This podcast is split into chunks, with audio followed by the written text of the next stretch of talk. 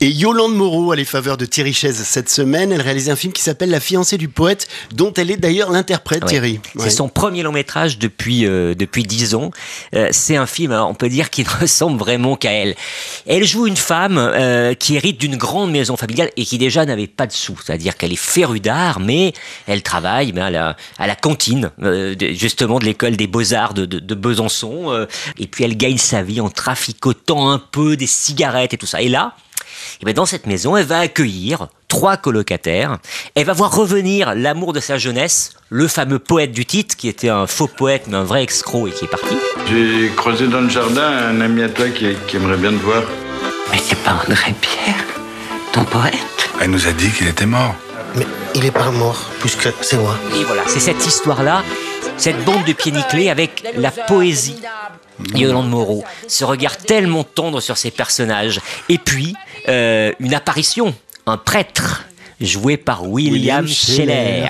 Mais je l'avais jamais vu, William Scheller au cinéma. toute première ah fois. Et il joue un prêtre travesti qui joue du abat au piano. Ouais, ça donne vraiment envie. Rien que pour ça, on a envie d'y aller, mais pour Yolande Moreau aussi, évidemment.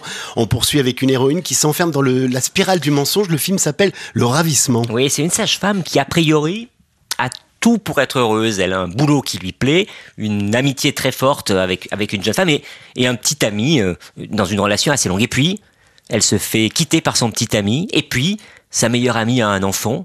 Et puis elle, elle va tomber amoureuse de quelqu'un d'autre et elle va commencer à lui mentir. Lui faire croire que c'est elle qui a un enfant. Et elle va ravir l'enfant de sa meilleure amie. Et c'est ce film-là, sur l'univers du mensonge, euh, très fort, parce que c'est, comme je vous le raconte, très doux, très calme. Et c'est incarné par la magnifique euh, Afsia Herzi, qui révélée il y a voilà, déjà 15 ans par la graine et le mulet, fait une carrière remarquable. On a donc le ravissement, l'histoire euh, d'une vie qui bascule sur un mensonge, vous venez de le dire, et la fiancée du poète avec Yolande Moreau, juste et sensible comme toujours. Les deux films sont en salle cette semaine à retrouver également dans le magazine Première et sur première.fr.